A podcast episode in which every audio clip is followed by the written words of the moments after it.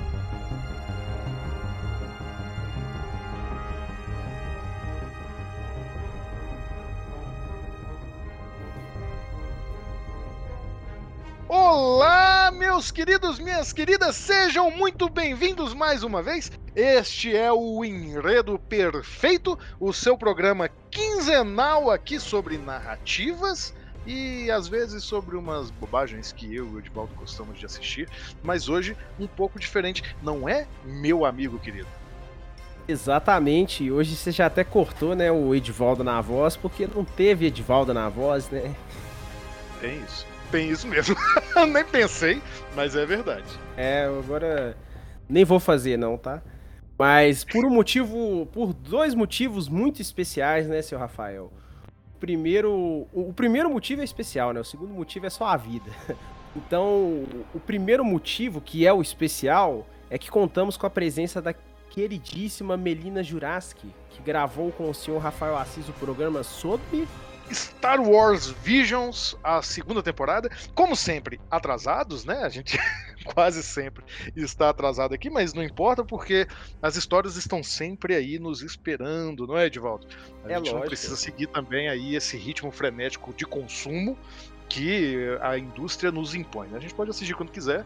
E hoje nós tivemos um episódio um pouquinho mais longo, gravado sem a presença do meu amigo Edivaldo. Ele já vai falar o segundo motivo, que é o motivo dele não ter participado. Mas é, comentando episódio ponto a ponto, né? Mas fala aí, Edivaldo, por que, que, por que, que você estava ocupado? Por que esse episódio é atípico? Esse episódio é atípico, assim, mas a gente vem se esforçando bastante para trazer convidados, né, para o podcast, que é importante trazer grandes mentes para terem cine debates. Mas eu estava em viagem a trabalho, então o, o segundo, o ofício chamou, né? Aqui a gente faz pelo prazer, mas é um trabalho também, mas o foi o primeiro trabalho, né? Esse, esse rapaz ele não gosta de falar muito do que, que ele trabalha, não, mas fiquem vocês sabendo que ele estava fazendo uma coisa muito importante para a cultura de Minas Gerais. E, e se você falar que não era, eu vou bater no você, porque era mesmo, tá? Não tá, né? Já que você tá falando. Não, mas é verdade, tá? Esse rapaz aqui, é, um dia vocês vão saber tudo que, que ele faz e a competência desse moço, talvez muito em breve, né? Se, se a gente começar a ter o certo reconhecimento em alguns editais, né, meu amigo? É aquele. Eu, é, é o meu sonho, é a gente. Não só pelos editais, né? Mas se a gente viver só do, desses trampos que a gente faz aqui, aqueles 50 fatos sobre mim, tá ligado? Tô ligado. Vamos reviver o YouTube de 2014, 2013, sei lá, tá ligado? Mas enfim, vamos, vamos dar a sinopse aqui, meu camarada. Dê a sinopse, por favor. Star Wars Vision. Eu acho que nem precisa falar que é uma ficção científica, né? Porque tá ligado, né? Quem tá ligado. Há, tá- há- há- há controvérsias, tá? Há controvérsias. É, há quem diga que Star Wars é uma fantasia espacial. Uma ópera espacial. Uma ópera, Space Opera. Olha, eu gosto desse termo, hein? Ó, Star Wars Vision é uma série de antologia animada e criada para o serviço de streaming americano Disney Plus, produzida pela Lucasfilm Animation. A série consiste em várias histórias originais ambientadas ou inspiradas no universo de Star Wars. Coerente aí? Coerente, eu quero até aproveitar aqui para fazer um pequeno comentário antes de assistir, porque, pessoal, nós estamos gravando esse bloco aqui depois da gravação com a Melina, então eu já sei tudo que a gente falou, é muito bom fazer isso, Edmond. Que eu já sei tudo que eu posso comentar, que ao longo do segundo bloco vocês vão perceber que vai ficar uma certa impressão de que a gente não gostou muito da temporada, tá? É, não, não levem isso muito a sério, a gente gostou sim, tá? A gente faz esse disclaimer no final, mas já tô adiantando aqui também. Mas para poder dizer que ela é inferior à primeira, né? A primeira temporada que saiu já há alguns anos atrás. E o que acontece, na verdade, é que você tem um desbalanço entre as duas. No entanto, em se tratando de Star Wars e em se tratando dessa franquia que tem tomado muita pancada de um grupo de fãs muito radical e que de fato tem entregado umas, um, uns produtos bem meia-boca ultimamente, Visions é talvez a coisa mais inventiva que Star Wars tem feito nos últimos anos. Então, vale a pena ver, tá? Eu, eu acho que pro que a gente se propõe a falar aqui nesse podcast, que é sobre narrativa, inovação em narrativa, entender como é que as coisas funcionam, vale a pena ver as duas temporadas, tá dito aqui. Um segundo disclaimer também aí, porque eu acredito que Star Wars atrai muita gente, né? Então, você que está ouvindo esse podcast, seja pela primeira vez, ou seja, ou já seja um fã recorrente aqui do, ecossistema do nerd. Entendam, gente. Crítica é diferente de gosto, tá? Não estou falando isso de uma forma a brigar com os ouvintes, não, mas existe uma diferença de, entre se criticar uma coisa e gostar dela. Então entendam que os, os dois são profissionais. Então não venham xingá-los, só tragam elogios. Uh, gostei. Mas é isso, pessoal. Agora nós vamos aí adentrar no bloco de fato, porque é um bloco longo. Então já preparem-se, tá? Pega ali, coloca o fonezinho bonitinho, faz uma pipoquinha, senta, fica na capução de conforto agora que tá fazendo frio e vamos aí para o segundo bloco. Ok, meu amigo? Blocão.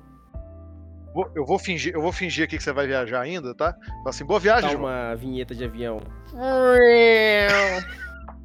Mentira. Falou, pessoal. Até daqui a Mentira, pouco. gente. Viagem de avião assim não. Falou!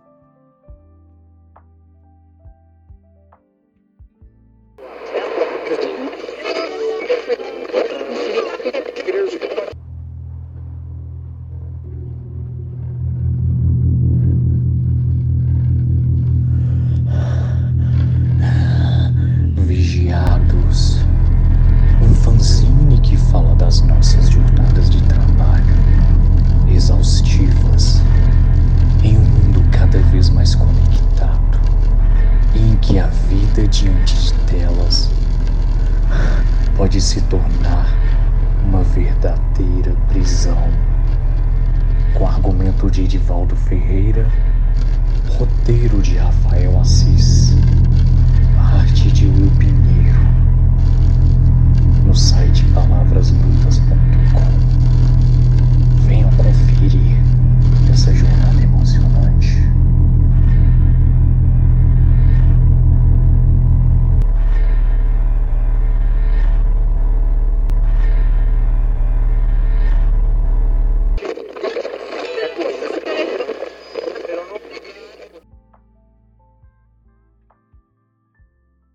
E voltamos aqui para o segundo bloco deste episódio maravilhoso. Agora sim, na companhia dela. Oi, Melina, como é que você está? Dê um salve aqui para quem está nos ouvindo.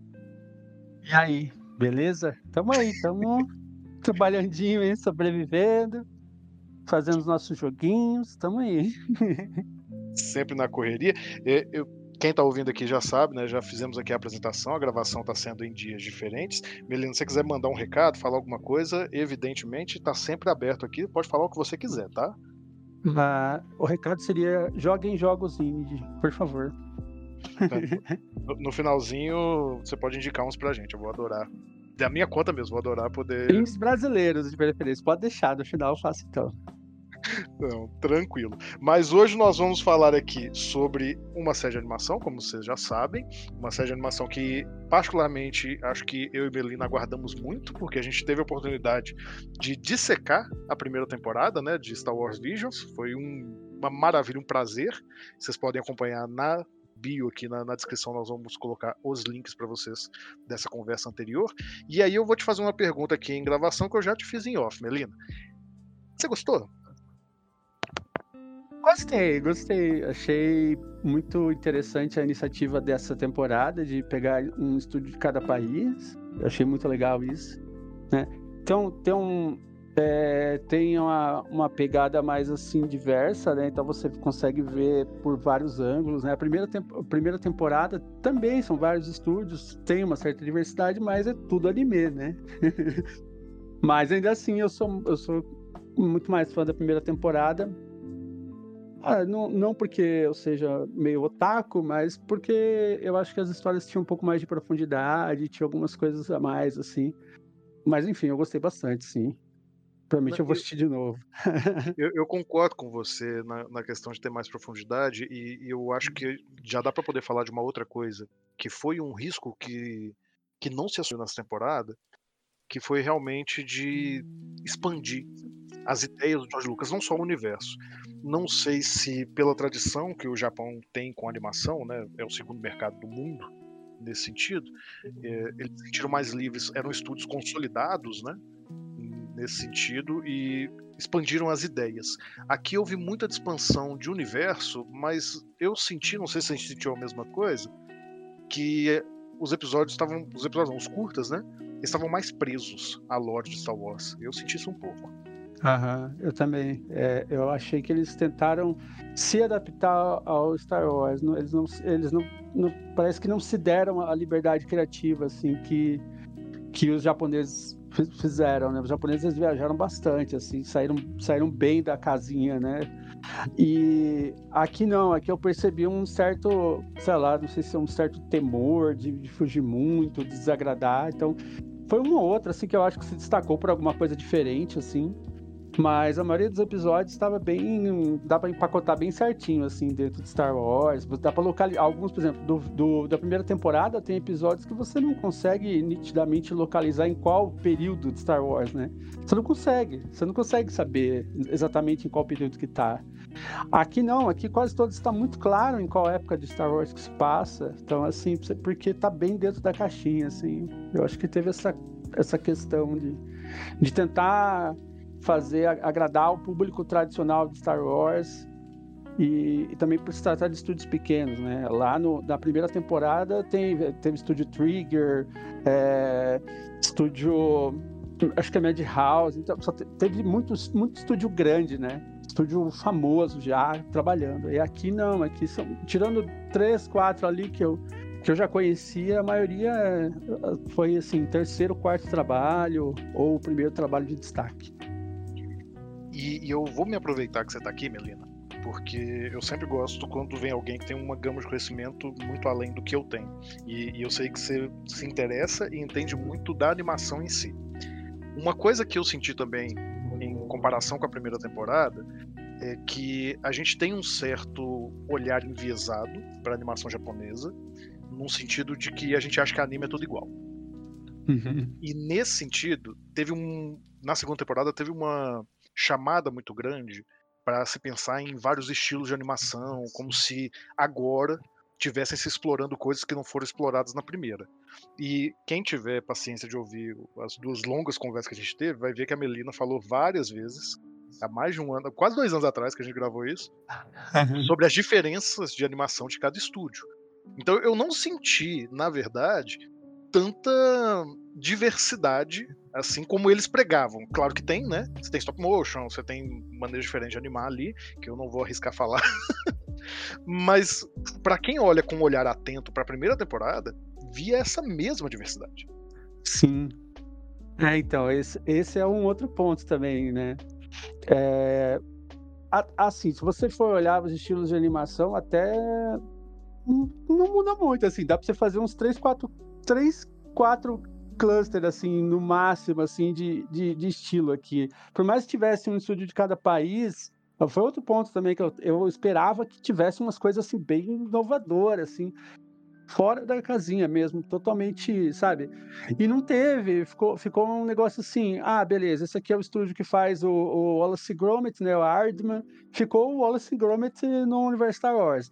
Ah, esse uhum. aqui é o estúdio que faz é, Avatar, fez Avatar, fez o, o, anime de Dota tal, é um estúdio coreano então, que tem aquela vibe bem anime, ficou a mesma coisa, uma vibe bem anime. Então você não teve muita é, cada um foi, foi muito pelo esperado, né? Pelo que já é, assim, gavetinhas, né?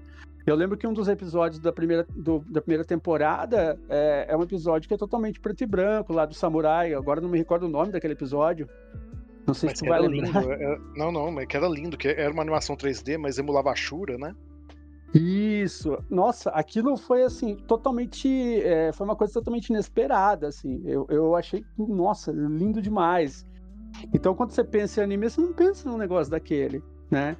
Então, assim, aqui eu achava que tá, pô, acho que talvez vai ter mais, sei lá, mais, mais inovação e tal, e acabou que não, não teve tanto, né? Ficou mais assim, da mesma forma que eu que, que as histórias se passaram no, no, no meio tradicional, a animação também ficou meio nos meios tradicionais, né?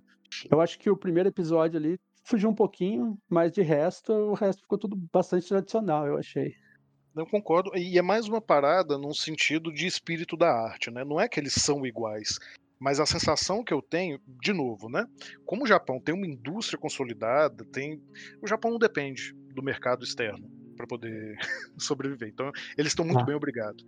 Mesmo quando você pega estúdios do, do, que a gente convenciona chamar como Oriente, né, que a gente separa o mundo desse jeito, parece que a, a influência da mídia mainstream americana, ela paira como uma sombra sobre tudo. Então, uhum. diferente da primeira temporada, aqui você tem esse olhar homogeneizante, né, sobre tudo ali, por mais que tenha suas próprias características locais, tem alguma coisa que está puxando para a história, está puxando para a arte, está puxando para tudo ali, tentando encaixar naquilo que você espera que seja Star Wars, sem uma ruptura muito grande, como a gente via na primeira temporada. E aí já é uma coisa interessante para quem ouve aqui o podcast, que essa é uma armadilha muito fácil da gente cair não, não vamos nos enganar, a gente vive perpetuamente sob uma profusão colonialista americana, né, na, no, uhum. na contemporaneidade, e, e, é o que a gente consome, é o que a gente vê, mesmo, abre qualquer site fanfic que agora já saiu de moda, né, e você vai ver os mesmos tropos, as mesmas coisinhas que todo mundo Sim. faz e que vê de série, que vê de filme, que vê de, de tudo.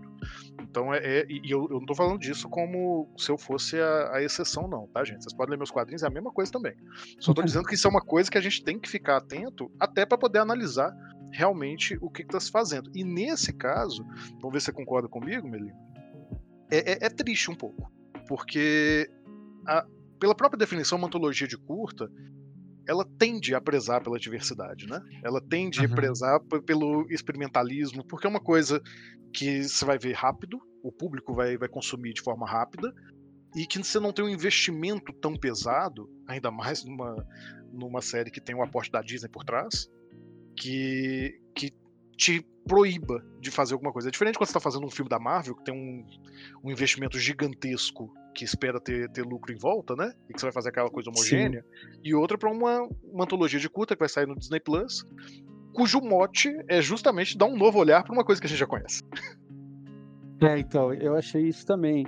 É, você vai ver os tropos, assim, todos é coisa clássica, assim, tudo clássico. Eu não, não vi muito assim até eu até. Você vai ver no decorrer, a gente vai comentando episódio episódio, você vai ver que eu até fiz umas brincadeiras, assim, porque tá, tá muito clássico, assim, tá muito coisa assim, parece que isso foi, sei lá, feito é, pensando em agradar a Disney, sabe? Tem momentos que eu penso assim, acho que talvez o estúdio fez assim, pensando que, pô, isso aqui é a fórmula Disney da família americana, quem sabe eles contratam a gente para mais alguma coisa. sabe? Perfeito, eu acho que a gente já pode começar daí, porque eu tenho uma coisa para falar disso já no primeiro episódio no, no episódio da CIF, né? Como é que é o título uhum. dele? Deixa eu pegar aqui. É, a CIF, é. CIF, do estúdio Elgiri. Me desculpem aqui as pronúncias, tá, gente? Tem, tem estúdio do mundo inteiro. não, tem uns aí que, pelo amor de Deus, o nome é foda. Eu não vou conseguir ler quando chegar lá. Não, eu tô com ele aberto aqui, porque senão eu não consigo. Mas, ah, mas nesse... o nome aqui, porque não tem como. mas nesse episódio, Melina, tem uma coisa. Você chegou a jogar o, o, o Jedi Survival? Que saiu agora? Não, tá meio carinho, né? Eu também não, porque tá meio carinho, eu vi gameplay. E, e uma coisa que eu queria. Os, os anteriores ainda. Só... não, mas uma coisa que eu queria puxar aqui é que, tá, é, tem, tem uma máxima aqui, tá, Melina? Eu esqueci de falar no começo, mas a gente não discute aqui preocupado com spoiler, tá?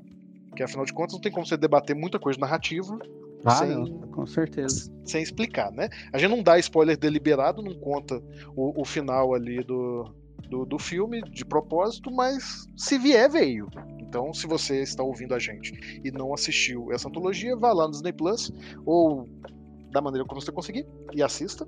E aí vocês voltam aqui para poder analisar. Mas um, uma coisa que eu vi, eu vi o gameplay todo de Jedi Survivor. E uma coisa que é colocada bastante no jogo ali, sem dar esse spoiler também, que aqui não é sobre o jogo, essa dicotomia entre a luz e a escuridão que está sendo trabalhada em Star Wars, ó, já tem um tempinho, né? Essa coisa de Aham. ninguém é, é bonzinho, esse, esse equilíbrio entre a luz e a escuridão, e que basicamente é o cerne desse curto. Sim. É, eu, eu achei assim, a- acho que além do equilíbrio da luz e escuridão, né, teve essa sacada das cores, né? Que tem, tem muito isso, né, da teoria de cores. Não sei se tu já chegou a estudar alguma vez teoria de Muito por cores. cima. É um. Mas sim. assim, eu não vou entrar nesse mérito, assim, porque é um bagulho doido, assim. Vai começar a falar, se eu começar a falar disso aí, a gente vai ficar um tempão falando.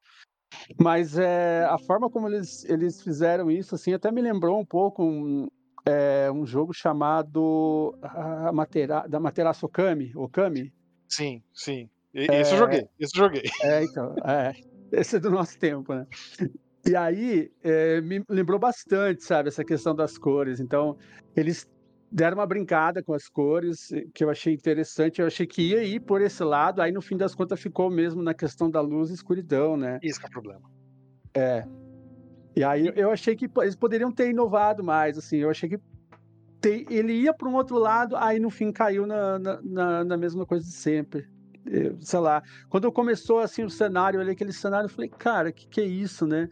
Tudo um monte de achura, né? Rabisco. Eu falei, nossa. Aquarela, isso- né?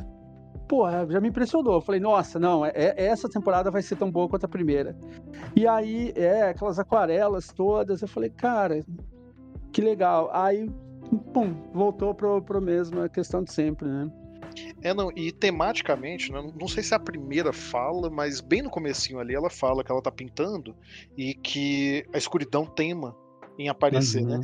Tematicamente Uhum. vai ali realmente para as ideias centrais do Star Wars, para aquilo que a gente pensa, mas a abordagem depois, a maneira como a história vai se conduzindo, vira uma coisa super comum que quem já leu qualquer É. quadrinho da, da Velha República, qualquer coisa de Star Wars, vê, vê mesmo os jogos agora, né? Você É. vê que é, é a mesma coisa que eles estão martelando e, e uma oportunidade realmente perdida ali. E isso vai acontecer em outros episódios também. E, Vai. e em, outros episódios vai acontecer a mesma coisa de novo. Você Vai. acha assim, pô, não, vai ser um rolê diferente. Não, é a mesma coisa, né? Porque, por exemplo, uma coisa que eu percebi, que você pega pelos episódios, você vê a, a- aquele lance da. A, a- uma pessoa que está no início da sua jornada, uma que já está no meio da sua jornada e outra que está no fim da sua jornada. Tem muito esse foco, né? Então, alguém que está para se tornar um Sith, alguém que está para se tornar um Jedi, alguém que já está, né, é um Sith que já está em fi- fim de carreira. Você vai, você percebe muito esse ponto, assim, que é um ponto que também já está, digamos assim, bem batido em Star Wars, né? A- a- eu acho que a- esses elementos, assim, depois que a Disney assumiu, ela reforçou um pouco mais do que do que era realmente, sabe? Não, estão batendo nessa tecla o tempo todo. De- desde É. lá de. Ah, Vou, vou dizer até mais. Antes da Disney ainda, isso já estava bem colocado em Clone Wars, na série. Aham, Ma- sim. Mas, em Clone Wars fazia certo sentido, porque você estava tratando do momento da queda, né? é, Você- então. você- você tinha isso. Aí Agora depois, tá banalizado, sabe? É. Acho que tá meio banalizado. Exatamente. E aí a gente leva um, um certo pensamento que, que, de novo, né, você tem que pensar na estrutura da mídia que você está contando. O, o, o a própria mídia é a mensagem, né? Então a Uhum. estrutura ali já te diz alguma coisa. No curta-metragem, eu vejo muito que ele se assemelha a uma frase que a gente costuma falar para a escrita, né? Que é a escrita é a diferença do conto e do romance. Que o, o romance ele te vence por pontos e o conto te vence por nocaute, né? É aquela, aquele espaço muito pequeno onde o que te arrebata, te arrebata. O curta me parece, claro que tem suas próprias particularidades por ser outra mídia, mas me parece isso. Você tem um, um espaço muito pequeno ali para poder narrar. E tem dois pontos para mim que são cruciais no, num curta-metragem: o começo para te prender e a reviravolta no final, como ele fecha tudo aquilo que ele está apresentando. O que me parece em vários desses curtas dessa temporada, e nesse fica bastante evidente, como a gente falou, é que ele apresenta muito bem e depois ele se perde. Ele perde mesmo essa chance de amarrar e de dizer algo verdadeiramente interessante para a própria característica do, da mídia que ele tá fazendo, que é o curta-metragem. Agora, ficou, segundo... ficou parecendo um episódio final de série, assim, de um episódio de qualquer série animada que seja, sabe? Concordo. Padrão. O segundo, você já me falou em off que você não gostou muito dele, mas eu acho que no ponto de vista de roteiro ele é um pouquinho mais feliz. Ele, ele não é excepcional, mas eu acho que ele consegue fazer isso que o primeiro não conseguiu. Porque ele é centrado numa personagem que eu acho que é, é melhor trabalhada. Sim, é, o segundo, né, para quem está acompanhando aí, chama-se Screechers Reach, né? Então, eu, eu, eu gostei dele, assim, né? Eu só, eu, como eu falei, a, a, minha decepção, né, que a gente estava conversando antes, aí, a minha decepção foi que eu queria que os estúdios incorporassem mais características, né, dos seus países, das suas culturas na animação. E, e esse, esse é um estúdio, o Cartoon Saloon, um estúdio irlandês, né? E aí eu, eu fiquei observando, eu só vi dois pontos, é, personagens ruivos com sardas e uma Banshee. aí eu falei, pô, tá, né? Já é alguma coisa, assim, porque isso ficou muito explícito, né, no, no episódio. Mas, assim, do ponto de vista narrativo, eu acho que o, o, ele entregou mais o final dele, né? O final dele foi, foi uma entrega mais bem feita, né? Ele consegue fechar um ciclo e tem uma coisa nele para mim para poder falar de ele não chega a ser meu favorito dessa temporada não. Mas, mas para mim ele é um ótimo estudo de caso para você pensar justamente essa estrutura do, do nocaute na história né? Porque ele uhum. subverte uma expectativa nossa que que é a jornada do Jedi. Eu acho que ele é um dos poucos a, a subverter um pouco isso. Porque à medida que você começa a assistir parece que é uma história de um padawan qualquer. E é. Só sim. que é do outro lado. Nossa, sim, isso foi legal. Isso, isso foi, foi, muito legal. É, eu pensei, ah, tá. É, é, que dela, né? Ela tá com aquele cristalzinho, né? Mó bonito, né? Dourado. Eu falei, pô, certeza tem algum rolê Jedi, né? Com essa menina. É, mas não é bem assim, né? Isso foi muito legal. Eu gosto quando tem essa subversão. Eu acho que na primeira temporada teve, teve um ou outro episódio também que aconteceu isso. Provavelmente, é, acho que foi um dos meus favoritos, foi onde aconteceu um pouco disso, assim. O primeiro, e... o, o, na, na, na, primeira temporada, tem justamente esse do samurai. Ele não, uhum. não, foca tanto na reviravolta, mas porque ela acontece mais pra frente, né? Mais no começo. Mas quando acontece, eu me lembro que eu fiquei assim, uou. ok. Sim. Ok. É, pra, pra quem não, não tá sabendo, né, no, no, nesse episódio que a gente tá falando, é o primeiro da primeira temporada, você acompanha como se fosse um samurai, um, e ele é tratado como um Jedi e de repente ele saca um sabre vermelho. Uma coisa muito parecida acontece aqui, mas eu acho que o impacto que, que é construído aqui é justamente esse processo do conto, né? De, de fazer. É, é, é, nitidamente o processo de um conto numa pegada, inclusive, latina, né? Do conto latino por excelência, de você ter uma reviravolta. Uhum. Eu, eu, uhum. acho que muitos aqui não têm essa reviravolta. Esse ele tem. E, e ela funciona. mesmo, mesmo sendo também capado aí pela, por esse colonialismo, né? A gente estava falando aqui em off, eu vou repetir aqui. É, eles fazem ali um elemento da Banshee, como você falou, né? Mas é o, pegaram o elemento mais familiar para a globalização da, da, cultura irlandesa, ao ponto de que a maior parte é. das pessoas que, que assistiu não vai minimamente imaginar que você falou código irlandês. É, só faltou meter um, um arco-íris, um duende lá, um leprechaun, só faltou isso, né? Porque, pô, por favor, né? Mas ainda assim, eu acho que ele, ele foi um dos episódios que mais me, me pegou pela estrutura bem feita. Eu, eu acho que o roteiro em si, né? Não, não, o roteiro, os elementos dele, mas a forma. A forma que ele é construído. Ele, ele é um excelente estudo de caso, vale ali para quem quer entender como é que funciona essa estrutura de reviravolta, se debruçar sobre esse episódio e identificar uhum. o que que funciona e o que, que deixa de funcionar nele. É. Eu gosto muito desse lance, né? De você criar uma expectativa e depois subverter ela, né? É, é uma coisa assim que. Tá, hoje em dia tá muito mais comum, já não, não era tão comum antigamente. Mas, sei lá, eu ainda não enjoei disso, eu quero mais, assim. Ah, eu não, gosto muito. Quando é bem feito, é, é, é aquele tradicional, é né? É, eu, eu não, não vi vindo. Tem, tem que ser um negócio que você, você não vê vindo. Se, se você é. conseguir telegrafar, não funciona. E nesse caso aqui, ele realmente me pegou. Ele realmente me pegou. Já o terceiro, o terceiro eu achei. Eu achei bonitinho, mas tão blazer. Então, eu- chamei, eu chamei o terceiro de típico episódio de criança maldita que só faz merda. Tem dois, dois Discorra. episódios que é- Tem dois, tá? É o terceiro e eu acho que o, o sétimo. É, o, terceiro e o sétimo são, assim, episódios de criança maldita que faz merda. É tipo, eu não sei se, se isso é um tropo, agora eu não me lembro. Tem tanto tropo que existe, né? Mas é basicamente aquele lance, né? Você tem a criança ali inocente, ela quer, ela quer, ela acha que pode tudo, né? Ela tem uma certa inocência, aí o personagem, né, a irmã mais velha, né, que tá sob, no controle da situação, né? É, dá as ordens e a, a maldita criança nunca obedece e acaba que tudo acontece por conta da criança não obedecer. Isso é uma coisa muito comum, né? Assim, sei lá, né, em desenho animado tradicional americano, eu lembro do Tom e Jerry, assim, o Jerry cuidando do bebê, aí o bebê sai, vai fazer, faz Isso alguma mesmo. coisa. Esse, é um tropo tão, mas tão, tão comum que eu acho que desde a década de 30, de 20 já existe, né? O episódio do, do Popeye, que o, o bebê lá, o Gugu, ele saía andando, assim, entrava numa construção, ia andando nas barras da construção do prédio. É, é bem isso, assim, é- esse é um tropo muito comum, que é o da criança fazer, fazer cagada, né?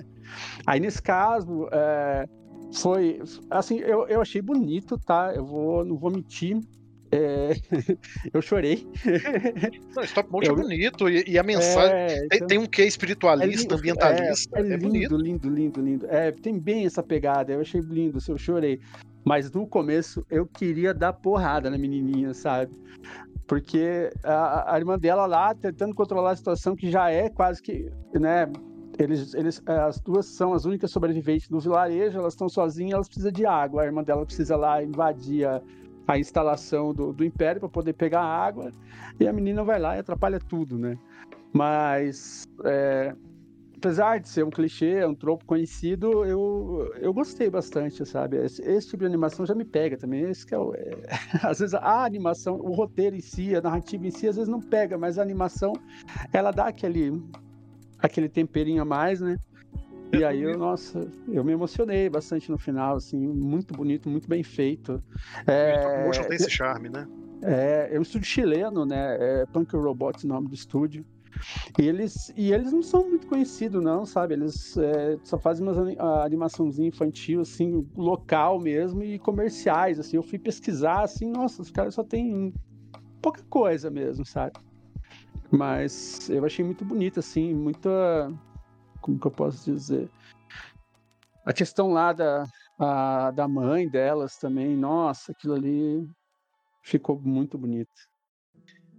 E aí chegamos em um que também conversamos em off aqui, acho que você não gostou muito, que é o Nossa. I Am Your Mother, do estúdio Artman, que é o mesmo estúdio do Wallace Gromit de Fuga das Galinhas, né? Eu gosto tanto de É. Fuga das Galinhas. Mas a melhor obra deles você não citou. Chão Carneiro.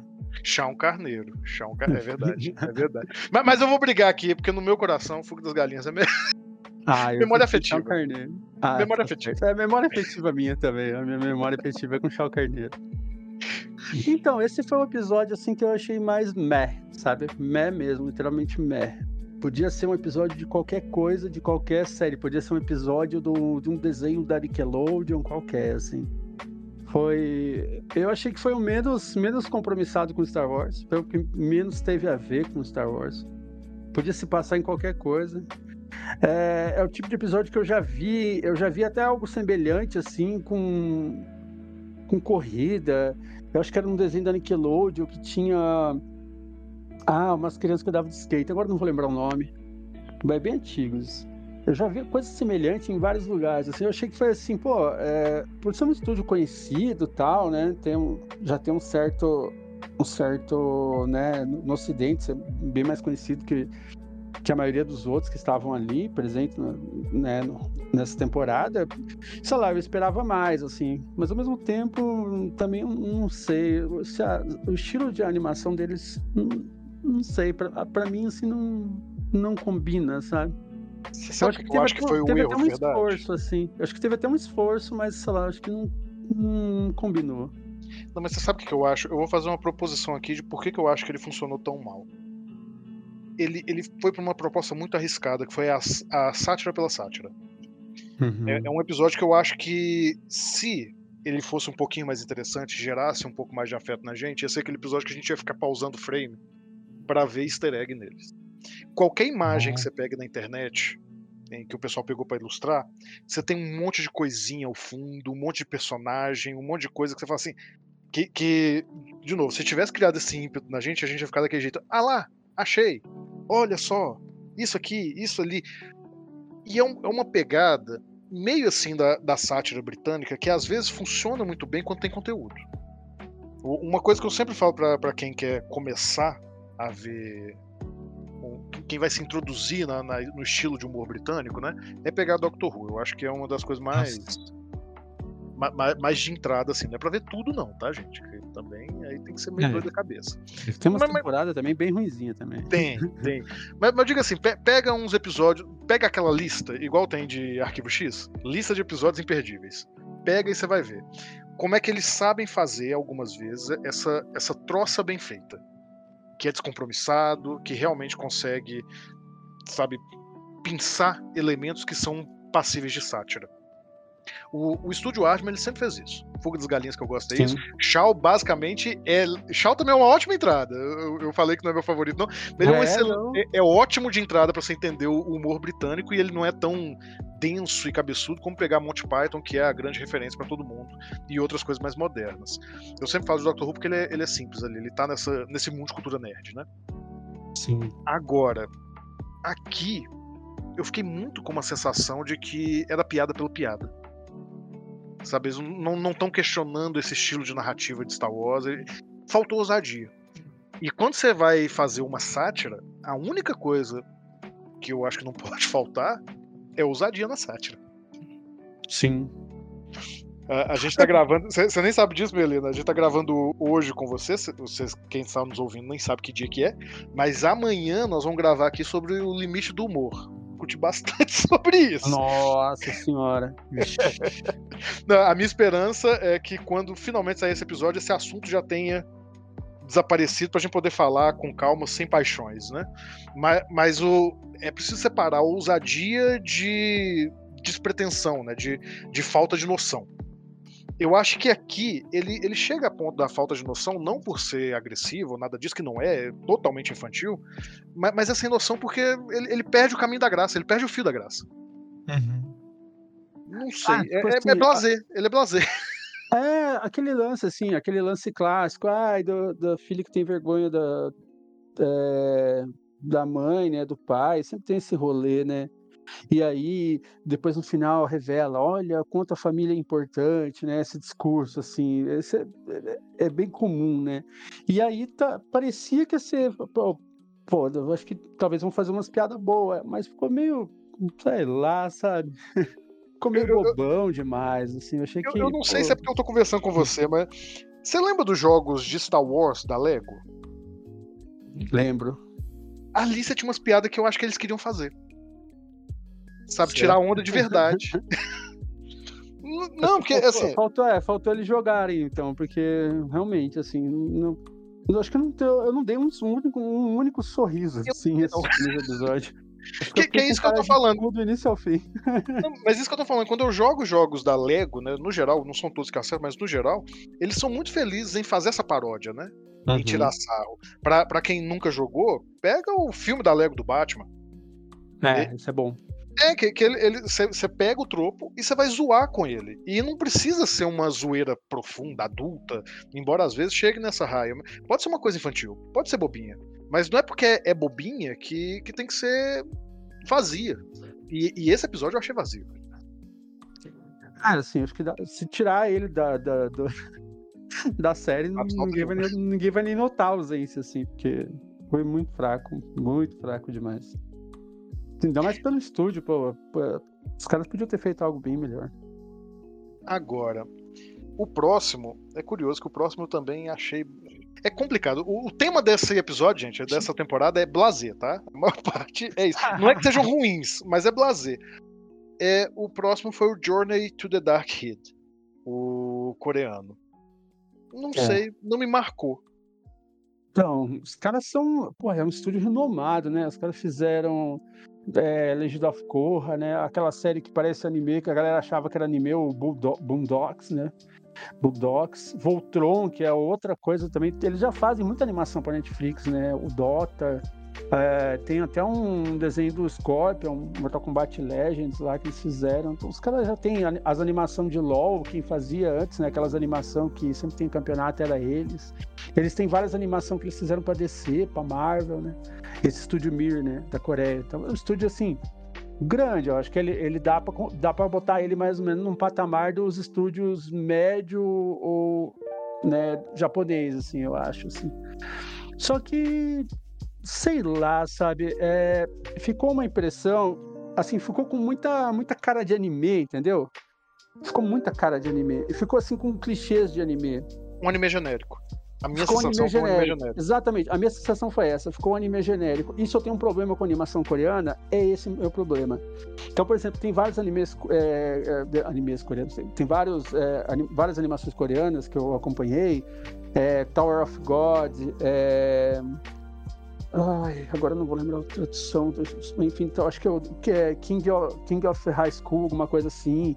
Tem várias animações coreanas que, inclusive, foram parar no Japão e o estúdio japonês acabou pegando para fazer.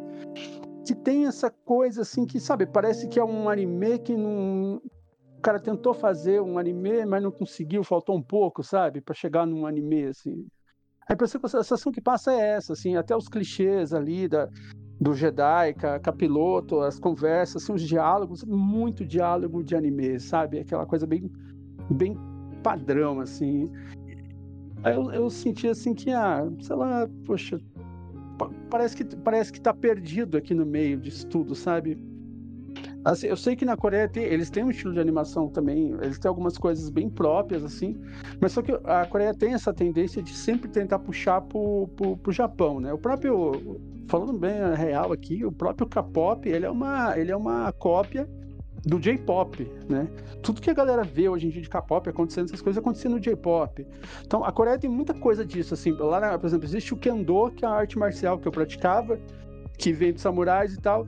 O coreano foi lá e criou o Kundo, que é parecidinho com o Kendo, quase igual ao Kendo, para dizer, ah, isso aqui é coreano, sabe? Então, é, não que eles não abram mão da, da, da cultura deles, mas parece que quase muita coisa que eu vejo é dorama, coisa assim, da Coreia, parece que é uma tentativa de emular, sabe, o, o japonês, assim, sabe? Então, como a gente tem. o- os outros estúdios estão muito amarrados a essa questão da, da, do imperialismo americano, da cultura americana. Esse caso aqui é um caso diferente. É, os caras estão muito amarrados com o imperialismo cultural japonês. Concordo, concordo. E, e você sabe o que, que me... Vai parecer bobagem que eu tô falando aqui. Eu não sou um grande fã de, de um anime que bombou, recente, né? Todo mundo vai saber aqui, que é o Attack on Titan. E tem um motivo eu não gostar de Attack on Titan. Eu acho todos os personagens insuportáveis. Eu acho, de verdade. Eu paro assim, meu Deus. Tem outros motivos, tem uns motivos mais pesados pra falar, mas vou, vou ficar só nesse. Eu acho todos os personagens insuportáveis. Eu só gosto da menina da batata, tá? A menina da batata é legal. Eu só, eu só gosto dela. Mas aqui eu senti a mesma coisa. Sabe? Não tem um personagem ali que seja carismático. O, o mais carismático é o vilão. É, então. A menina, a pilota é uma sonsa. O Jedizinho mala. Exatamente. Como que você gosta disso? E, e, e- e parece realmente uma pegada de- desses animes, dessas coisas adultas, pesadas, que no final das contas. Sabe, Nem foi. É, não foi. É, nem foi. Fica- É o que eu falei. É assim, é um estúdio de ponta na Coreia, mas que se fosse japonês ia ser um estúdio de médio para baixo, entendeu? Por quê? Porque não tem profundidade. Então ali a animação tá bonita, tu- essa parte assim de animação, tudo isso aí não tem o que dizer. Tá lindo. Tá muito bonito. Ainda assim dá para perceber que é coreano pelo traço, você consegue, quer dizer, eu que sou bem mais, né, E eu não percebo, não. em anime, né, eu consigo bater o olho e falar, ah, esse traço é coreano. Até quando eu olhei o personagem, eu fui pesquisar para ver se não era o mesmo estúdio que tinha que, que o mesmo character design, né, o, o design de personagens do, do Tower of God, né, o Kaminoto, que é esse é, é, outra obra coreana que eu vi, porque era muito parecido. Então tem um, você tem um traçozinho ali que é meio é, que dá para identificar que é coreano, igual mangá brasileiro. Você bate o olho e fala, "Ah, isso aqui é mangá brasileiro. Uhum. Então, é, ok, mas assim, deu pra, deu, deu pra ver, tudo, é, ver todas essas influências, mas aí cadê? Sabe, cadê? Cadê a profundidade, sabe? Cadê... Ah, só ficou assim, ficou uma coisa superficial que, lá, no fim, assim, entregou uma batalha só. A batalha foi legal. só isso. É, o que me leva, inclusive, eu já vou pegar aqui, Melina, e vou, vou falar já do próximo. O The Spy Dancer, do estúdio La Cachette, La, La Cachette, que é francês, que pra mim também é um primor, para talvez seja um dos mais bonitos visualmente, animação 2D linda, linda, mas que pra quem for minimamente versado na animação francesa, é sabe, uma quinta-feira. É, isso. Isso. Exatamente.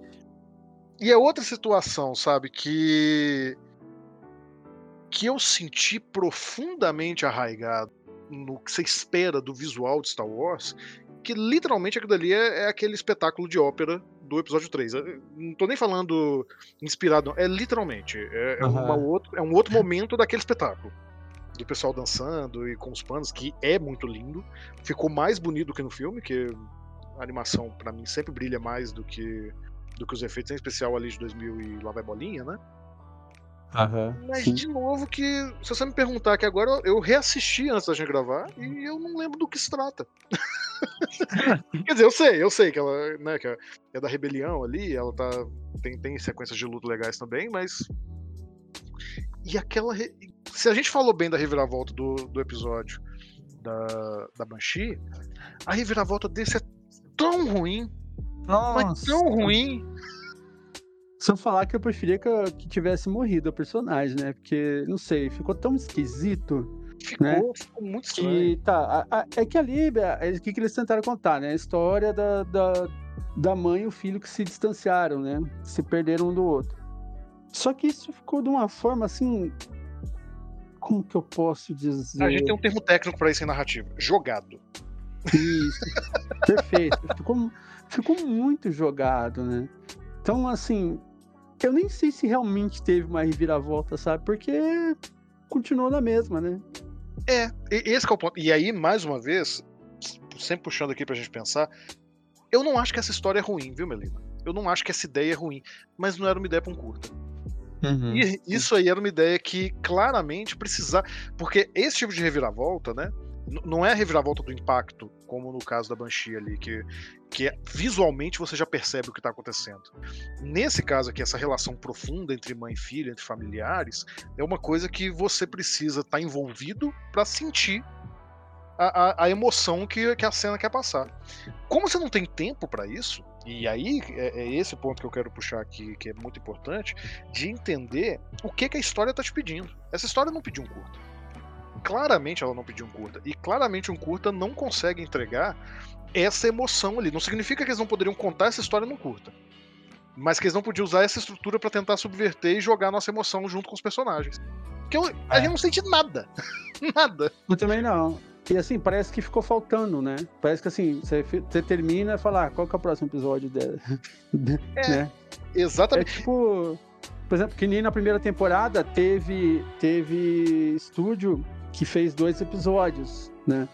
E aí você vê alguns elementos do- de um no outro. Não, não diretamente, não é uma sequência, mas você consegue enxergar algumas coisas e tal. E, e tá, mas esse aí ficou um negócio assim, falou, não, tá. E aí, o que, que vai acontecer agora? Aí quando eu vi tinha acabado, eu falei, que isso? É literalmente E- isso. Se eu não me engano, é dos mais curtos, né? Eu acho que é um dos episódios mais curtos que tem ali. É, eu fiquei, ué, e aí? Não vai acontecer nada, ela vai embora e o filho fica lá e continua a mesma coisa, sabe? Então, assim. hum, porque, ó, querendo ou não, a, maioria dos episódios tem essa coisa. O início, como- eu falei agora há pouco, né? Início de jornada, fim de jornada, então. é, você tem alguma coisa que faz um fechamento. Então Esse lá, a- a- lá no lá no Screech, a menininha entra na nave, é, aquele ali é o fechamento, ela vai começar o ciclo dela como como Sif, né? Vai começar a vida dela como Sif. Aí o no lá no no primeiro, tá, foi meia bomba, né? Mas assim, tá, ela vai começar uma nova jornada agora, que né, ela mesma sendo, ela se intitulando, né? Ela é a nova mestra, mas a mestra É, do quê? De fato né? tem um fechamento, né? Porque ela, ela, ela mata o Tem um cara. fechamento, no, no primeiro episódio ela mata o cara, tem um Né? fechamento. Aqui não, aqui parece ser um começo. Até esse, esse da, da- o Journey to the Dark Head também, mesma coisa. Ah, beleza, matou o Sif lá, se vingou a morte da- do mestre dele, ok, teve um fechamento. Aqui não teve, tipo assim, não aconteceu nada, tá ligado? Só beleza, cada um vai voar, vai pra um lado e acabou. E acabou. E acabou sem, sem, É. sem nenhum desenvolvimento, sem É. nenhum envolvimento. De, de todos, assim, é, é um, o típico episódio que se você colocar uma música legal, ele vira um AMV e só. Então, Mais nada. é, você- meteu uma música ali do. do ó, como é que é o grupo o que acabou lá? O Minha geração é o Daft Linkin. Park. Daft Punk. O Daft Punk também serve, mas minha geração é Linkin Park. Os É, AMV do tudo bem. Linkin Park. Não, mas a, a MV do Link Park é mais uma coisa mais, mais Naruto, né? Gaara, esse Rock Lee, né? Você Ali eu acho descobriu. que um, um, um Daft Punk entrava bem ali, sabe? Entrava. Até e- porque o, o Leiji Matsumoto, que fez aquelas animação, né? É, Descansa em Paz, Leiji Matsumoto, né? Morreu recentemente. Fez as animações lá do Daft Punk, ele pegava, ele gostava muito da França, né? Então ele botava muitos elementos, assim, aquela coisa meio francesa, assim, ó, ó, podia meter um Daft Punk ali, ficava ok. E uma coisa que eu fiquei meio assim, é, um pouco perplexo, assim, porque, pô, esse estúdio, ele, ele não é um estúdio fraco. Os caras, eles fizeram uma animação do, do, do, do aquele do Jens Tartakovsky, sabe? Eles já, eles já fizeram, ele tem, eles têm um episódio naquela série no, no Love, Death and Robots lá também. Então não é um estúdio qualquer, sabe? Então, assim, dos estúdios que estavam ali, quando eu vi, eu falei, ah, isso eu conheço. Eu- Então eu já, eu entrei, eu, eu entrei já esperando alguma coisa, sabe? Mas aí caí do cavalo. Nesse aqui não, não tem muito a gente dizer como aprendizado, só se for negativo, mas, mas é uma coisa. Vou deixar uma dica aqui pra quem tá ouvindo. Que, como a gente tá falando aqui de clipe, tudo sabe o que isso me lembrou? Um segmento de heavy metal. Ah, Da é? revista que virou animação. Você já viu? Ah, eu li alguns, assim, mas bem sortidos, assim. Então tem, uma animação, né? eu- eu- se eu não me engano, dos anos 80. Não, não- vou lembrar aqui agora. Que eles pegaram algumas das histórias do, do heavy metal, né? da- da- do quadrinho, e animaram. E Ah, foi um sim. trem celebrado, assim. Eu, eu vi E- isso aí. E, e muita gente não sabe que a heavy metal é uma versão pirata da revista original, que é a francesa Metal Hurlant, né? Ok, Então, eu a- também não sabia disso. É, é sério. E, e a Metal Hurlant que lançou Moebius, que lançou uma, uma galera. Então você vê essa influência aqui, fica aqui a dica. Se alguém quiser aí o, o estúdio La, La Cachette, propõe aí uma, uma reinvenção do Metal Hurlant e vão fazer seus videoclipes aí da mesma pegada heavy metal que a gente tá precisando. Agora, realmente, como um, um episódio aqui, pra mim, não, não funcionou. Talvez, e, e aí, sem, sem falar, sem piada, não é piadinha e diminuindo, não. Talvez isso aqui funcionasse como um segmento de um filme. Eu, eu tô falando do heavy metal, mas os Estados Unidos também tem, pelo menos no mainstream, assim, um- o, o que sempre vem à cabeça pra mim é o Fantasia da Disney. A própria Disney fez. Que Ah. quando você tem um longa-metragem com segmentos ali, isso faz um pouco mais de sentido do que quando você tem um episódio que tem começo, meio e fim. Pra mim, da forma como foi apresentado aqui, não funcionou. O completo oposto do próximo, que é o The Bandits of Golak. Que Oh. esse, esse, esse ficou bom. É, eu intitulo Criança Fazendo Merda 2, né? É. Mas esse eu gostei, mas esse eu gostei. Esse eu gostei mais também. É, o outro fez eu chorar. Esse, esse eu não chorei, mas eu gostei mais desse do que do outro, né? Do... É, eu acho assim, esse, esse. Ele pegou naquilo que eu te falei em off, né? Que, que eu acho que eu até citei já. Que eles colocaram elementos da cultura do país. Isso ficou uma. Eu nunca imaginei nada de Star Wars com uma vibe indiana. Eu nunca tinha parado para pensar nisso. Eu já vi é, coisas de Star Wars com várias vibes diferentes, de várias civilizações diferentes. Mas indiano nunca tinha. Não, que eu me lembre, não, não, tenho, não vi. E eu achei que ficou muito lindo, assim. É, a animação tá muito bonita. É, uma coisa que eu gostei bastante também, ele, ele lembrou um pouquinho o Screechers, né? Só que o inverso, né? Ele, ele foi, tipo, eu senti a vibe assim, ah, isso aqui tá parecendo o Screechers ao contrário. E eu achei isso bem legal também. Só, e- esse episódio acho que foi meu favorito. É, é, não, ele é meu favorito. Com certeza ele é meu favorito. Eu, eu fico entre ele e o Screechers, mas eu acho que ele, ele é mais eficaz mesmo. Porque, de novo, ele tem tudo certinho. Você tem uma Uhum. introdução bem feita, uma construção de tensão muito boa, uma reviravolta legal e um final que dá um fechamento comovente. Você- na hora que a coisa chega ao final, né? Você tem a batalha ali da, do, do Inquisidor contra a Jedi e, e o momento da separação dos irmãos, porque a menina tem que ser treinada. E, e eu vou fazer uma crítica a tudo isso que eu tô falando aqui, porque vai parecer que eu- tudo que eu xinguei nos outros aqui eu tô elogiando, mas é porque aqui é bem feito. É, de todos, ele pra mim é o que mais parece uma história de Star Wars. Ele podia encaixar. Podia ser canônico. Com o que a gente tá Uhum. vendo do, do universo Star Wars hoje, ele tá canônico. Eu vou falar de novo do, do Jedi Survival, o jogo. Se você não se importar com spoiler, Melina. Que, que eles apresentam uma Quando coisa. eu tiver dinheiro pra comprar isso aí, eu for jogar, eu já não vou nem lembrar mais. Não, tudo bem. Ele- eles trazem ali uma coisa que foi criada na série do Obi-Wan, que é o, o, o caminho oculto, né? Isso já falando de lore de Star Wars, não tem tanto a ver com narrativa aqui não, mas só poder Sim. explicar. Que é um- uma associação que acontece durante os filmes, os originais, né? 4, 5, 6, em que várias pessoas se uniram para poder dar vazão e permitir que crianças sensitivas à força escapassem. Então, isso está sendo construído muito aos poucos ali no cânone. E se você para. Você que já assistiu o episódio, tá ouvindo a gente, sabe disso, Melina, você vai ver. É exatamente o que aparece nesse episódio. Aham. É literalmente. Até nesse lance ali de você ter um caminho debaixo da terra, é exatamente dessa forma que está sendo demonstrado em Obi-Wan e agora no Jedi Survival. A- até é, fisicamente, sabe? De caminhos debaixo da terra. Então, de todos os episódios aqui, esse você para e você fala assim, tá, isso aqui é cânone. Isso aqui tá dentro da história. No entanto, mesmo que ele não tenha esse desprendimento, né, que a gente criticou tanto que deveria ter nos outros episódios, ele faz uma história Star Wars muito bem feita. Sim. Não, é, é- olha assim, esse estúdio, é, ele soube trabalhar bem. Esse, ele soube trabalhar muito bem. Como eu falei, tá tudo bem amarrado, assim. Então, essas questões culturais, por exemplo, o fato de ele estar num trem, é, o, o meio de transporte mais assim que você vê o tempo todo. Toda vez que você fala em Índia, você vê aquela galera num trem, galera em cima do trem. Você vê trem, né? É, Aliás, é- tem muitas histórias, é, muitas notícias acontecem de acidente de trem, porque tem muito trem, então é um, um- um meio de circulação muito, muito próprio lá, né? Aí você já vê que já começa num trem, então você vê aquelas questões culturais ali da música, é, a estética, tudo, fala, pô, tá muito bonito, isso tá muito show. Aí, a hora que entra a batalha, eu pensei assim, ah, e agora, né? O que, que vai acontecer? Sei lá que eles vão, vão apelar para algum, pra algum clichê. Nossa, nada, eu, eu amei, assim, a, a velhinha lá, né, a Jedi, foi, foi bem inesperado, assim, porque não deram pista, né? Não deram pista alguma. Só ela, só ah, a idosa ali, a sábia ali do, do vilarejo e tal.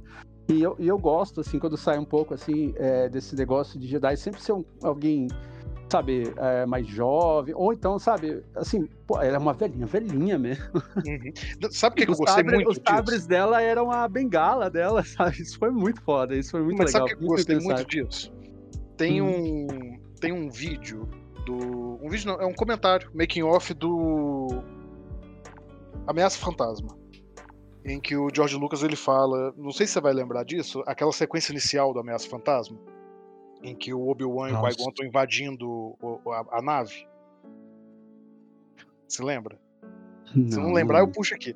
É, é- é uma puxar. cena, é uma cena simples assim, né? Eles estão invadindo a, a nave da Federação do Comércio, tem aqueles droidzinhos, aquelas coisas que o George Lucas criou para a trilogia prequel. E em todo lugar em que os Jedi passam, todo mundo foge em desespero. E no comentário do, do DVD, né, o George Lucas fala que nessa sequência ele queria demonstrar como o Jedi no auge, né, no- durante a República, ele era como se fosse o Godzilla. Ninguém ousava enfrentar um Jedi. E aí tem, tem uma cena muito bonita, pelo menos do ponto de vista narrativo, eu acho ela muito boa, que o Qui-Gon tá indo pegar os caras, eles fecham uma porta, ele começa a cortar com o sabre. Eles fecham uma porta blindada, ele começa a derreter a porta com o sabre. Porque nada vai parar cena. Ele. Aham. No momento em que o Inquisidor vai atacar e o sábio dele para no ar, e você não sabe de onde tá vindo a força que tá contendo ali, eu senti um pouco disso. E vai nessa coisa aí do, do impacto, né? Tipo assim, pô, você tá achando que você tá arrasando, você veio na minha casa. Te- E a construção disso ali, no momento que, que a velhinha pega ban- a a bengala, abre o sábio, você fala assim, ok, aqui agora lascou. aqui agora pra esse cara ferrou. É, Não tem o que fazer. Eu achei muito bem construído isso. Me lembrou muito os filmes do Takeshi Kitano, não sei se você já viu algum. Já, já sim. Take- Takeshi Kitano, ele é sensacional. Tem, tem um filme dele que ele é um velhinho cego, né? E aí a espada dele é, é a bengala. Aí ele, do lado, ele puxa aquela a, a espada da bengala. Aí no final você descobre que nem ele é cego, que ele é só um safado, que ele é muito bom, ele é um mestre de um nível muito bom, muito alto, que finge ser cego.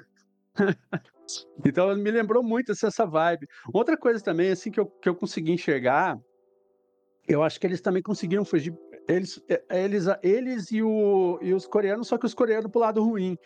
Mas eles conseguiram fugir bastante dessa coisa da influência americana, a- não só pelos elementos culturais que estavam presente, mas tem algumas coisinhas assim da cultura asiática que eu percebo que esse lance ali, né, que o nome do episódio, né, é os bandidos de Golak, né, que é a brincadeira que a menininha faz com o irmão, né. Esse tipo de brincadeira que eles fazem é muito comum, assim, é, no Japão, sabe? É comum, assim, na, na Ásia, essa coisa, assim, é, eu achei bem fofinho, sabe? Eu achei, aquilo ali eu achei de uma, sei lá, eu achei de uma sensibilidade muito, muito grande, assim. Então, vários elementos ali, eles, eles conseguiram escapar dessa... É, é um... É, é- é assim, é é bem, chega a ser dúbio, né? Porque como tu, como tu falou, ah, isso aqui podia ser cânone, né? Mas ao mesmo tempo, é, ele tem muitas características, muitos elementos ali que poderiam estar presentes nos outros episódios e teria sido tipo muito melhor aproveitado se tivessem utilizado, né?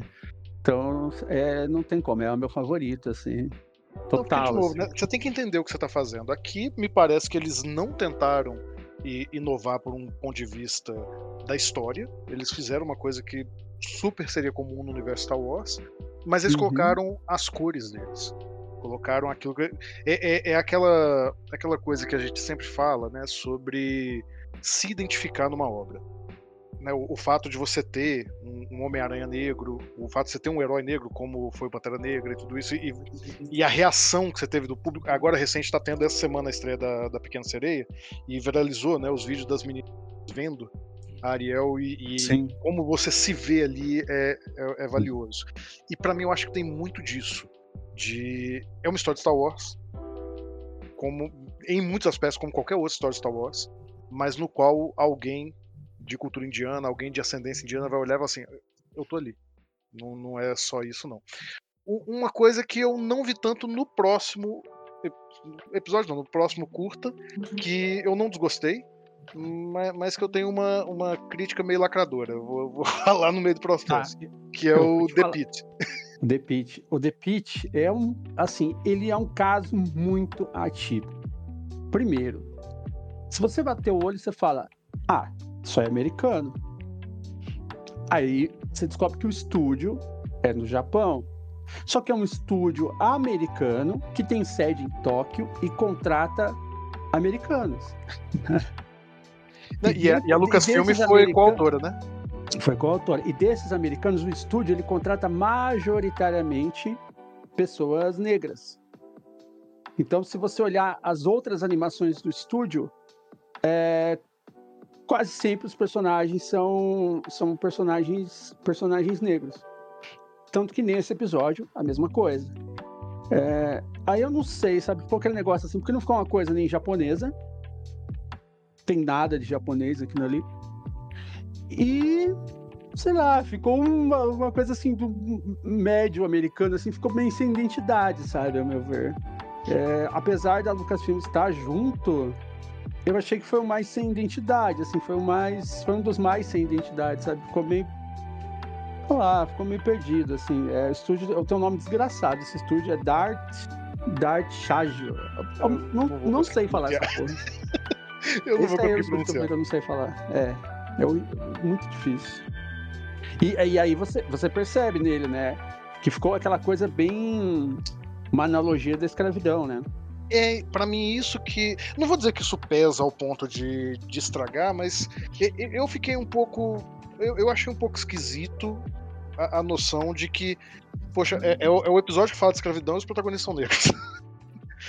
e, é. e eu, eu não achei que isso foi levado a cabo como uma discussão. Até porque em Star Wars você tem uma temática de escravidão, né? O próprio Anakin é, é, um escravo, mas nunca foi tratado como uma noção de escravidão no sentido ocidental do que a gente discute como escravidão, no, no contexto realmente né, da, da, diáspora africana, essas coisas. E, e aqui eu senti que eles tinham uma oportunidade para falar disso, falaram, não acho que deixaram de falar. Tem, tem todo esse lance ali do, do, do momento em que eles falam com a população e tudo, mas eu achei muito superficial muito superficial. Uhum, e, e aí, mais uma vez, que uma, uma coisa para se dizer, hoje em dia a gente tem discutido muito sobre narrativas com viés. Eu não vou nem dizer viés político, eu acho que esse negócio de viés político é um trem. Com, com, com viés filosófico, de verdade, assim, porque falar sobre. So, sobre preconceito, sobre machismo, sobre LGBTfobia, tudo isso, para mim, isso não é uma questão política, isso é uma questão realmente humanística. Não, não, não, não gosto. Eu, eu, acho que o pessoal conservador joga essa peste de ah, tá jogando política no meio da coisa, é uma não, bobagem. Não tem nada a ver. É uma bobagem. Mas a gente tem. A gente tem tido essa discussão toda, e aqui na, no mundo nerd, viu? Já, já fala que o Nerdola que tá ouvindo a gente já vai perder mais 3 ou 20 hoje. É, a, a, galera que, que usa o termo cultura woke, que eu acho detestável. Mas eu, eu tenho um ponto que realmente eu entendo por que, que isso está tanto em voga. Por que, que discutir e dizer que tudo é, é lacração está em voga? Porque às vezes os estudos fazem mesmo. E, e, não é falando que não tem que fazer, não. Eu tô falando que na hora que você faz, você tem que saber o que você está fazendo. Não, não é bater o, o, o crachá da diversidade, sabe? Bati aqui, uhum. oi, tá feito. Não, e também não é falar que todo, toda vez que você vai trabalhar com, com uma um personagem que vem de alguma minoria ou que tem uma, uma questão social por trás, você precisa abordar isso. Também não, não é sobre isso. Não é porque você tem um personagem negro que você vai falar sobre escravidão. Mas, poxa vida, uhum. vocês fizeram um episódio, fizeram um curta que fala sobre escravidão e colocaram dois protagonistas negros. Vocês estão pedindo. Vocês estão pedindo pra ter essa obrigação de trabalhar, entendeu? Vou te dar uma sugestão. Se você quiser gravar um episódio só para discutir isso, eu topo. Porque ah, eu dei uma palestra bom. ano passado na Women Gaming Jam, uma palestra quase que inteira falando de narrativa e diversidade, e eu bati muito nessa tecla. Pois o é. que que acontece? Hoje eu fiz uma postagem, acho que no Facebook, sobre isso. Alguém, aquele Diversidade Nerd, é, uma página lá, compartilhou sobre. Ah, sobre a, a TOF lá do, do Avatar, uhum. né? Sim. Ah, que na época ninguém reclamou de, de, de, lacração e tal. Só que tem um porém, uma coisa que eu levanto é que uma coisa é você ter representatividade com personagens bem feitos, bem construídos, e a outra coisa é você ter representatividade pela representatividade. Sim. Então, por exemplo, a Disney, ela sempre, ela sempre utilizou vilões, personagens gordos, personagens é, não, não brancos, personagens é, com trejeitos de LGBT e tal. Então, geralmente, isso, é um, isso sempre foi um padrão. Se você olhar, a maioria dos vilões da Disney são assim: tem trejeitos LGBT, são gordos, sabe? São, é, tem aparência, sei lá, meio indiana, meio africana, uhum. meio, sabe? Então, é, a Disney sempre fez isso. Aí hoje ela tá aprendendo, tá aprendendo a, a, a colocar diversidade. Então, por exemplo, aquela série da, da, da Miss Marvel aquilo ali foi exatamente o, o que aconteceu nesse no, no, no Bandits of Golak. É, ficou uhum. uma coisa assim que os indianos assistiram e amaram e se identificaram. Os, os paquistaneses assistiram. Entendeu? É um negócio bem feito. Só que é, você querer abordar só por abordar, e aí você. Que nem assim, vamos falar bem a real. Os dois personagens ali, a menininha e o, e o, e o irmão, né? O irmão dela, né? Isso. Eles não tem profundidade nenhuma. Não, não, e é isso que eu tô falando. É eu, eu totalmente entendo. flat, assim, sabe? Então, assim, você vê que, pô, ah, legal, quer passar uma mensagem, mas assim, trabalha melhor os personagens, sabe? Faz uma coisa, ah, sabe? Mas assim, ali, ali ficou muito forçado, sabe? Ficou muito na cara, ó, estamos aqui para mostrar, é, fazer uma metáfora da escravidão e tal, sabe? Só que não ficou fizeram. assim. Só que não fizeram. É, é- é isso que eu tô falando. Eu, eu até entendo, eu, eu acho que você vai concordar comigo, vai parecer que eu tô falando contra você, mas não. Eu entendo a diversidade pela diversidade no sentido de a gente tá criando um universo em que isso não importa. Avatar, só, só porque você puxou Avatar, Avatar é um excelente exemplo dos dois casos. A- Avatar, a lenda de Aang, né, e, e suas sequências, a lenda de Korra, e agora vai sair mais um, ele tem um, um universo multiétnico, onde essencialmente você não tem essas discussões colocadas ali. Ninguém se preocupa com a etnia do Uhum. personagem, com nada. E- então você tem essa. Quando eu falo diversidade pela diversidade, a ideia de um mundo onde isso não é uma questão. Isso Uhum. funciona. Então você vai fazer uma adaptação e você não vai se preocupar se os seus personagens são brancos, negros, asiáticos, se eles são LGBT, se eles são magros, se eles são gordos. Isso não é uma questão. Perfeito. Eu, eu entendo isso. Então não é sobre isso a sua obra e o seu mundo só é plural. Beleza, tranquilo. Outra coisa é você fazer uma narrativa que tenha uma proposta a se discutir e você traz os personagens para fazer essa discussão. O que me incomoda nesse episódio é que ele tá no meio do caminho. E- ele não sabe o que ele quer fazer. E aí, nesse sentido, ele também fica, eu acho que a toada dessa, dessa temporada toda, blasé. Ele, ele não tá É. nem pra lá nem pra cá. E aí, sei lá. E aí a gente vai pro último episódio, que pra mim é outro. o Owl's Song. Esse foi um episódio que me lembrou Doctor Who. Mas os maus episódios do Doctor Who. É, eu achei assim, da mesma forma que o, o episódio lá do, do In the Stars, né? É aquela animação fofinha, né? Bonitinha. É, ali, ali eles têm aquela coisa que todo mundo parece bonequinho de feltro, né? Aham. Me Então, lembrou o jogo do, do Kirby, o mais recente, o Kirby's Epic Yarn da Nintendo. Que, que parece que é todo bonequinho. Tem, tem uns outros também, tem aquele. Tem um que ficou famosão, de um bonequinho vermelho. Ah, tá. Agora eu não vou Não lembrar vou o nome, eu lembrar. sei qual é. Mas você sabe qual que eu- é. é Sei. Que, que, que inclusive era, era um bonequinho feito de, de fio, né? Você ia deixando o fio por onde você passava e ia diminuindo, aí você tinha que crescer e tudo. Isso. É bonitinho, é um estilo de animação bonitinho, mas. Nossa, e, e eu entendi a metáfora aqui também, de voz, né? Do, do canto, da voz ser, ser capaz de purificar e tudo. Achei a. Mas não. mas não funcionou. Não, e você sabe que esse estúdio, você- é, eu tava olhando as outras animações deles, assim, eles têm foco, né? é O Triggerfish é da África do Sul. Eles têm um foco foda em cultura africana. Eles já ganharam BAFTA, já ganharam premiação, sabe, a rodo. Eles têm umas animações muito boas. E aí os caras, pô, igual ali os indianos, eles podiam ter pego a oportunidade de fazer um rolê, sabe, um rolê bem africano mesmo, pegando ali o, ah, o rolê das etnias da África do Sul ou de algum outro lugar da África que seja. Eles podiam ter abordado uma coisinha a mais. Mas eles correram para um lado ali bonitinho e tal, ok, mas só que ficou vazio da mesma forma também, né? Ficou aquela coisa assim. Como que eu posso dizer? Ah, a- o tropo, né, também, os, os, os tropos estão todos ali também. Não, não, não tem nada assim. Fosse, podia ser uma animação americana, sabe? Podia. Podia ser um estúdio americano, assim. Não ficou. Sei lá, não, não teve nenhuma profundidade. Ficou uma coisa bem, bem rasa, assim. Não tem nem Só o muito o que falar. é o fofo pelo fofo. E, e eu acho que esse, mais até do que os outros, talvez mais até do que o The Pitch, que tem uma- um pé nos Estados Unidos mesmo de, de animação, esse ele demonstra como é que parece que a mão da Disney pesou forte sobre o, o, o que se poderia fazer ou não. Se não institucionalmente, né? Com, com alguém realmente dizendo como deveria ser feito para uniformizar as coisas, é, talvez espiritualmente, né? Ficou uma cara Uhum. realmente de coisa da Disney. Eu, eu acho que É. no final das contas, quando a gente vê tudo, parece muita coisa da Disney. E isso, isso não chega a ser ruim. Nós ficamos aqui, gravamos, estamos há mais de uma hora falando. Quem aguentou ouvir até agora acha que, que a gente não gostou de nada. Não, gostei. Gostei da temporada, não achei ruim, não. É só porque, em comparação com a primeira, me parece um- uma sucessão de oportunidades perdidas. Sim. É, assim, olhando, olhando bem, assim, a gente vê ali que, sei lá, dois aproveitaram bem, outros fizeram mais ou menos, e teve quem perdeu no caminho. É, Seria é. seria algo do tipo, assim.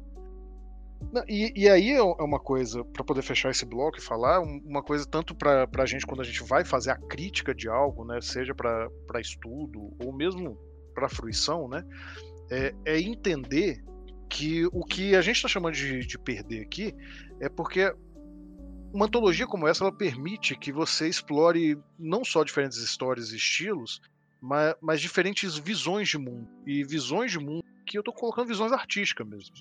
E embora você tenha animações diversas, embora você tenha histórias diferentes, em cada um, nenhum deles conta a mesma história, você tem uma, uma visão artística que parece que norteia tudo, indo contra o princípio do que seria isso, que é dar liberdade artística né, para os cineastas de cada segmento, abordar todas essas temáticas e, e experimentar em gêneros que, infelizmente, mesmo que no final das contas seja um bom entretenimento, a gente realmente não viu acontecer nessa temporada. Com, com tristeza, vocês vão ouvir aí eu e a Melina falando da, da primeira temporada. A gente ficou quase três horas falando da outra, pra vocês verem como é que Nossa, a, a vontade de falar tá maior. e, e vocês vão perceber a diferença de ânimo mesmo. Agora, não tô dissuadindo ninguém de assistir. Vai lá, assiste o- o- os curtas, extrai o que tem de bom ali. Não, não é uma perda de tempo, tá? Tem, tem méritos. A, a gente falou de alguns méritos aqui, não parece não, que a gente ficou xingando muito, mas tem méritos. Então, assistem se discordarem também, comentem aí nas redes sociais, em tudo, que nós nós estamos aí pra tomar pancada também. Menos a Melina que é convidada, tá? Ninguém xinga minha- minhas convidadas aqui, não. É isso agradecida.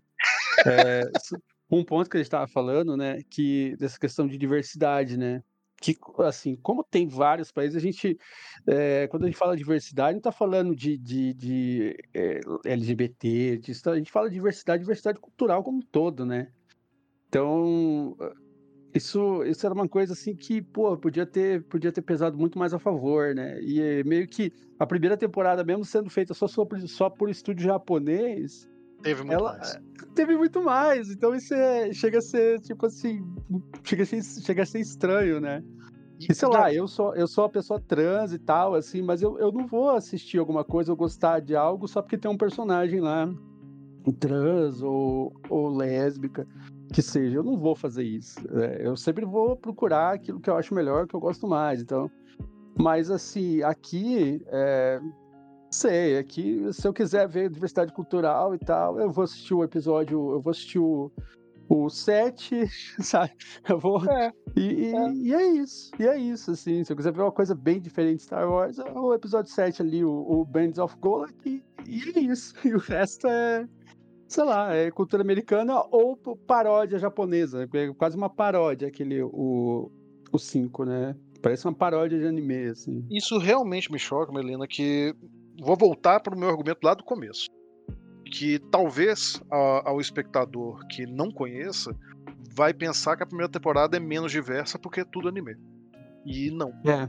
Aqui onde você tinha essa pluralidade de, de nacionalidades fazendo, você tem menos pluralidade, muito provavelmente porque tá tudo seguindo um certo, uma certa noção de, do, do estado da arte, né, que a gente conhece principalmente no Ocidente, mas em, em especial desses imperialismos, né, em especial americano, mas como se apontou mesmo no caso da Coreia, japonesa.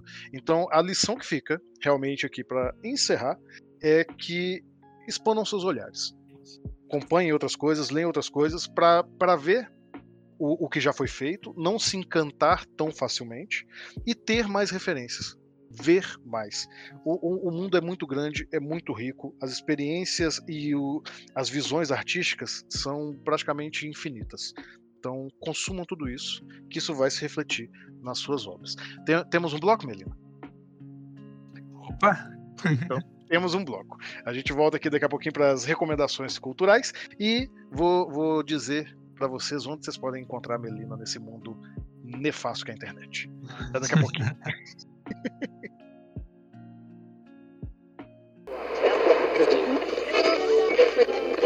Fala galera nerd, aqui é o Faustino Neto, o Nerd Tatuado. Eu espero que vocês estejam gostando desse podcast. Entre nós, um novo podcast aqui na nossa casa. Você já conhecia o, o nosso site, o Nerd Tatuado? Somos um site, um Instagram, um canal de comunicação sobre cultura pop, nerd, geek e sobre tatuagem. Mas você sabe que para manter isso tudo aqui crescendo cada vez mais, a gente precisa do seu apoio, a gente precisa da sua ajuda. Você pode nos ajudar pelo Apoia-se, que é apoia-se barra nerd tatuado ou você pode apoiar também pelo cartaz que é barra nerd tatuado ou então fazer aquele velho Pix da Alegria que é contato arroba nerdtatuado.com.br ou nerdtatuado arroba gmail.com faz um Pix e também você pode se tornar assinante também no nosso PicPay que é picpay.me barra nerd tatuado é só um real, você já ajuda o nosso canal.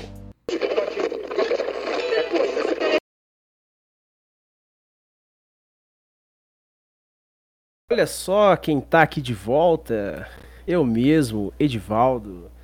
E por que estou aqui de volta? Primeiro motivo, um certo cabeçudo aí que conduz um certo podcast esqueceu de dar a abertura do terceiro bloco, né?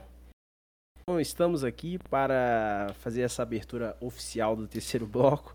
Um recadinho muito especial é sobre o próprio apresentador cabeçudo aí que esqueceu de gravar a abertura do terceiro bloco. E o senhor ilustríssimo Rafael Assis, ele foi selecionado via um edital de publicação de livro para ter a oportunidade de publicar o seu livro de poesias O Cão Feliz.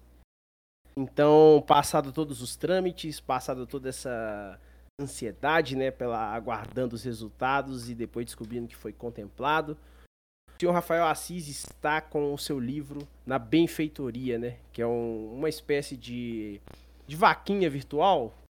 Então, a gente vai deixar aí falar um pouco, né? O Cão Feliz é um livro de poesias que o senhor Rafael escreveu nesse período pandêmico, né? Com uma escrita única, né, de uma pessoa que eu admiro e respeito muito e gosto muito do trabalho, não só porque trabalho com ele, mas eu admiro também como um grande poeta. Então, colhem lá no Benfeitoria e apoiem a viabilização desse livro aí. O link vai estar na descrição. E bora para o terceiro bloco, agora oficialmente. E então, depois de pegar a Melina aqui de sopetão, porque eu esqueci de avisar ela que a gente precisava dar indicações culturais, mas confiando do fundo do meu coração que uma pessoa com um repertório e uma cultura tão grande como você, Melina, saberia se virar? Ah, dá um jeito, né? É, vamos aqui às nossas recomendações culturais para todo e qualquer maluco que aguentou ficar aqui até o final. Porque hoje em dia tá cada Melina, antes de você dar sua recomendação cultural, você escuta podcast em 2 mais? Não, no máximo em 1.5, assim. Quando o cara é muito lento para falar, sabe? Porque eu sou meio impaciente, assim, mas é muito raro. Geralmente eu ouço no tempo normal mesmo. É agora, agora isso é regra, né? Então, quem, quem tem esse hábito, quem consegue, eu, eu julgo, tá, gente? Eu, eu, julgo de verdade, tá, Melina? Eu, eu, acho, eu acho muito ruim, eu não consigo. Mas ao mesmo tempo que eu julgo, eu entendo. Porque realmente tem tanta coisa pra gente ver hoje e a gente vive num mundo tão acelerado, ocupado hoje em dia, né? Ninguém mais tem um, um tempinho de descanso. Então eu entendo. É. E para quem fez isso, passou aqui em meia hora e tá feliz. Mas se você aguentou chegar até o final, vai ser agraciado aqui com, com a recomendação ou as recomendações, eu não sei de nada, eu tô aqui tão às cegas quanto vocês, que Melina vai trazer para nós. Olha, achei combinado que eu ia dar uma recomendação. Agora você jogou aí esse plural, então eu vou dar duas, então. Não, manda bala. Aqui, tá. aqui você manda. Eu. Recomendação de jogo indie brasileiro, tá? É um jogo chamado Unsighted. É um estúdio chamado Pixel Punk. Esse Unsighted ele é um RPG com é tipo estilo meio Metroidvania assim é, é um cenário futurista é, é um jogo muito legal é, são duas é, gurias desenvolvedoras brasileiras tá Esse jogo tá na Steam, se não me engano, ele tá num preço meio baratão. É, pelo, pelo jogo, pelo tamanho do jogo, pelo jogo em si, ele tá. Eu não lembro o preço agora, mas ele tá, tá barato. E uma indicação de anime, já que a gente falou de animação, é assistam o Megalobox, tá? A primeira e a segunda Oh. temporada. É muito foda. É muito bom. É Ah, muito tu bom. viu, né? É muito bom demais. É, então as minhas indicações são essa daí. Não, de- depois dessa, a minha vai parecer até boba, porque a minha é comum e, e vai vir acompanhada de uma crítica. A primeira seria, sim, vejam todas as temporadas de Love, Deaths and Robots. Eu acho que no tempo recente. Antologia na TV é um trem que a gente já tá mais do que acostumado, né, Melena?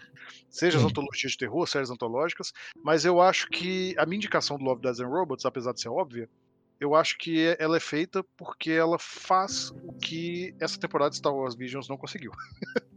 que é ser diversa e se propor a fazer modificações.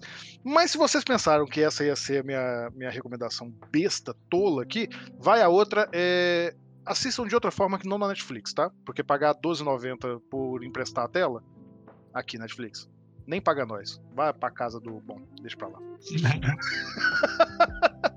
Não, mas é sério. Não, mas- mas pare- parece óbvio assim, não é tanto, não é todo mundo que conhece. E, e eu acho de verdade que depois de Black Mirror, né, que, que trouxe de volta essa noção de série antológica e que se perdeu com o tempo, é, Love, Death and Robots eu acho que é a melhor coisa dessa leva que Black Mirror criou. Você tem todas as, as emissoras de streaming fazendo alguma versão, e eu acho que a única que tem o que a gente falou nesse episódio todo, né? Sobre diversidade, sobre impor sua visão artística, de todos é o melhor exemplo que a gente tem hoje. E se não ficar assim, já que você deu duas, se, se vocês quiserem alguma coisa um pouquinho mais obscura, isso vai ser obscuro só pra, pra quem não é millennial, vão ver Animatrix. Pô, certeza. Animatrix é o Love, Death and Robots original. Certeza. Nossa, total, certeza.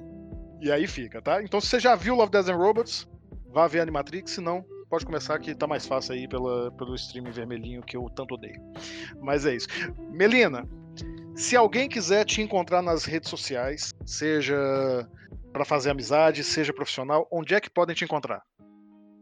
Ah, geralmente eu eu tenho, eu tenho conta sempre como Melina Juraski, né? J-U-R-A-S-K-I.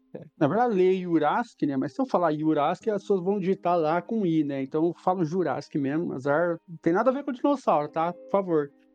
É, mas eu tenho meu site, aí no meu site acho que tá todas as minhas redes lá, que é o melinajuraski.com.br. Daí lá tem LinkedIn, só não tem Facebook. Facebook, se vocês quiserem me adicionar, é por sua conta e risco, porque lá é um caos.